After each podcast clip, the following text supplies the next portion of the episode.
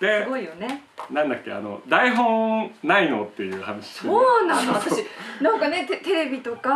まあラジオとかでこう仕事してきたけど、全くないのって本当初めてで本当にないのね本当 にないのいや本当になくてそうなの、ちょっとだけその話をねそう不さ安っきし不安にてなってさっきちょっとだけメモってそしたらあのうちの高橋とかが初めて見たみたいな真面目なメモがあるの初めて見たなんて言われましたがそう、ねであの失敗おっぱい5ヶ月ぶりですうんねえでもともと期間とか決めずにうん自由にやっていこうとか、ゲストもいる時いない時とか含めて、うんうん好きなゲストと相性あのタイミングがあった時にうんうんやろうというのが失敗おっぱいですいやでもすごいなんか毎回豪華なゲストでねすごい面白いの。見てくれてるの見てますあ超嬉しいよ。あのライブじゃなくてもねアーカイブで残ってるからみんな。ぜひそう面白見てもらいたいなね改めて見てもらいたいですが。で今までのそのうんゲストたちうん豪華で、そのみんなの失敗をいっぱい聞いてきたんですけうんど、うん。今回はまたすごいゲねストがえ。いやいやいや登場していただきますか。登場してあそういうプロフィールいいですかそうプロフィール紹介しなくていいのってさっき話しててそうなんですよ。あそういえばしたことないかもみあたいなのお呼びしてからにしようかな。はわかりましたではえっ、と中西麻耶さんの集い。はい麻耶ちゃんお願いしますどうも。さあご紹介しましょうはい。パラリンピック3大会出場の陸上選手中西麻耶さんですすごいですね2008年北京パラリンピック2012年ロンドンパラリンピックそして2016年のリオパラリンピックすごいことだよあねりがとうございさます。すちがょっにといろんなことを掘り 下げごめんなさいなんかすごい真面真面目目ですごいすごい初めてこの感触大丈夫大丈夫全然大丈夫もっとフランクなのって聞いてたの。雑雑なのがあの売りだったんだけどしっかりした番組だいとや思っいてちょやっいやとねいやねちうょちょっとね把握こうね見あせそうてそうもそうらそうっそうてもいいかしらどうぞどうぞそうね見えますかね。うんうんここから、まあ膝下ここから下がないんですけどね、ここまではあります。ねえその切断したのが2006年2006だ年っです。たんですねでもかっこいいねかっこいいありがとうございます。フルカーボンですからね。これもかっこいいんだけど、うんあの大会のあれもすごいよねああ、持ってくればよかった。今度ちょっと写真もその後写真をそうそうじそうゃアップしとくんで、はい。うそうそうまたぜひ。ん、いやいやいやすごいこれで走るんだもんねそうねそうです。えじゃあじゃあ掘り下げていきたいと思いますそうそうそうそうで「失敗おっぱい」っていう番組はですねあの失敗とおっぱいってなんか響き似てるなと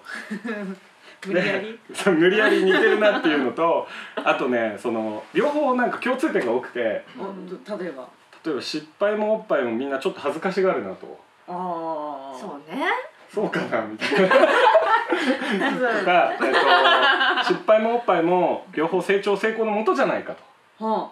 だけど唯一違うのがこう恐れてやまない失敗をうん愛してやまないおっぱいに変えていこうと。あ。はあ。で、こごいうなゲストのみんなのこの失敗をこう聞きながらそれをこうおっぱいに変えていってたり変えていったりっていうトーク番組ではい。す。よろしくお願いしよろましす。くお願いします。よろしくお願いしますもうまゆちゃん見るからに超ポジティブじゃないいやいや失敗なんてないわぐらいのそんなことない。全部おっぱいにしてる人間だからね多分ね。ねえ、さっきね、こうちょっと来る前にね話してたら、本当すごいよね。いやいやないですよ。そんなのね。 ねえ放送禁止とか大丈夫なの気にしなくてここれれはこれは大丈夫です。そっか、ほね放送の範囲に入ってないと思うんだけどそうそうそうそうそうなのでそれでなんか俺がこう初めて会った時とかにこう聞いてたさ、うん切断する時とか、うんでその切断されたことがこう意外とこうなんていうんだろうそこって触れていいのかなとか普通うんうん思ったりするのに、うんそれ聞いてる時にこっちがこうちょっとこうなんていうの笑っていいのか悪いのかっていうぐらい。ねちょっとね、あのすごい すごいストーリーだったので、いやいちやょっとまずね、えうん聞き来たいてもらって、まずうん、そそれ以外の失敗もいっぱい聞きたいんだけ ど、そっかそうまずいやいやこうパラパラリンピックの選手ってなんていうんだっけ、パラリンピア、パラリンピアン。そうそうなるきっかけのそのなんつうの、ねえまずまず切断そうそうそうそうそうしたところからからうんのところちょっと聞いて、最初の失敗から。はい。うんまあ私に、まあ、切断したの2006年なんですけれども、うんそれまでソフトテニスずっとしててうんうんでずっとでもソフトテニスってすごいマイナー競技なんですようんうんだからプロとかでもやれないしもう先が決まってるような競技で実はうんうんうんへで高校の時はバリバリテニスやってたからもうその環境その環境でよかったんですけど、うんこう社会人になったらやっぱこう現実をちゃんと見て、うんしっかりとした職についていつまでもスポーツをするんじゃないよってえうん言われることすごく多かった。うんだから2008年にうん私大分県出身なんですけど、うん大分県で国体があるとうんじゃあもうそれを機に引退をするからその代わりなるほど2008年まではうん私のやりたいようにテニスをさせてくださいっていう話を両親にしたのが、うんうん実は2006年だったんですよ。えー、それいくつの時だろう言ってもえー大そし丈た夫らもう年がババレレるるねからオッケー聞かないわ大丈夫大丈見れば夫。すぐバレるやつでしょえそうなのねウィキペディアちょっと操作しようかなと思ってたそう21歳の時で、うんうんうんそうかそうそれでで親から条件出されたのが、うんでもちゃんとした職にをつきなさい、うんそれまでちょっと転々としてたやっぱテニスをしたい気持ちが大きくて、うんテニスがうまくできない職だったらもういや次のもっとアルバイトでいいやとか言って転職したりとかうんいろいろしたんですね。だからちゃんとちゃんとした正社員でどっかに入りなさい、それだけ条件を親は言えますと。うんうんうん言われてうんいろいろ探してた。だからたまたま友達のお父さんがテコスト商業の社長さんでうんうんでうち空きができたから事務員にうん「来るけ」と言われてうん北条、もすごい仲のいい友達だったし「北条行く行く」って言って行ったらやっぱね若い男の子がうん朝来ない現場仕事朝早いから、うんうんうんまあ社長がピリピリしてるわけですよ。へえでも社長といえども、うん友達のお父さんだからうん私は、えおっちゃんこんな顔するんっていうようなそそうそうそうえこんな怒るんって思って朝からよそれっおうおうおうて思っんて、なやっぱ子供心にねこうなんかこうごましじゃないけど機嫌取りしたいなって思ってうん振り絞って出た答えがうん「私現場に行く」だったへーそう「私現場行きますね」でずっとスポーツしてきたのを見てるしうん向こうんうから「あじゃあまやちゃんごめんね」と「ちょっとだけじゃあ手を貸してくれ」っていうので現場に出るようになっちゃってうんうんうんへえそれで現場仕事をしてて、まあ、その時に事故に遭っちゃうんですけどここでの私のもう一つの大失敗ちょっと具体的にどんな現場もうもう本当に普通の工事工事現場、うんで鉄骨塗装ってねこの、まあ、大きいビルとかを建てる時にうん鉄骨柱があるじゃないですかビルを組み立てる、うんうんその柱があの錆びたりしないように錆止めを塗るんですけどその錆止めを主に塗る会社だったうんうんうんでそれで鉄骨5トンぐらいの鉄骨をたくさん並べてこへえいでそこでたまたま作業してたんですよ、うんうんでもガーって音が聞こえてきて、でうん海海の近くだったんでねうん私は「え地震津波?」みたいなうんふうにうん思ってた、うんで気づいたらもう自分の周りを砂ぼこりがパーンって舞っててうん次の瞬間にはもう「いった!」って思ってそれな何が起きたのどどど結局鉄骨がうんバランスを崩して、ドミノ倒しみたいにダンダンダンダンダンって崩れた先に私が作業しててうわたーまたまそこにいたそうただもう足を挟まれてうわその時他の人たちは大丈夫だたえっと一緒に作業してた50代ぐらいの男性がもう一人いてで私とその男性の間にもう一個鉄骨が倒れちゃってたんで向こうは見えなかったです向こうもすごい悲鳴を上げてたからで自分もすごい痛かったんでーすよ、うんうんで向こうも悲鳴を上げてたからあもしかしたら私よりすごい状況かもしれないって思うようなすごいでも冷静ねねまやちゃんすごいでもそう大い変なう状そう況いなのにうもう女性は強いのかもしれないですねそういう時にね。うんうんで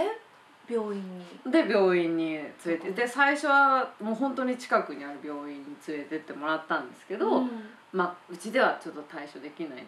大きい病院にちょっと今から転送しますって言われた時にもう自分の中ではうんあ多分なくなっちゃうなこの足っていうふうに思って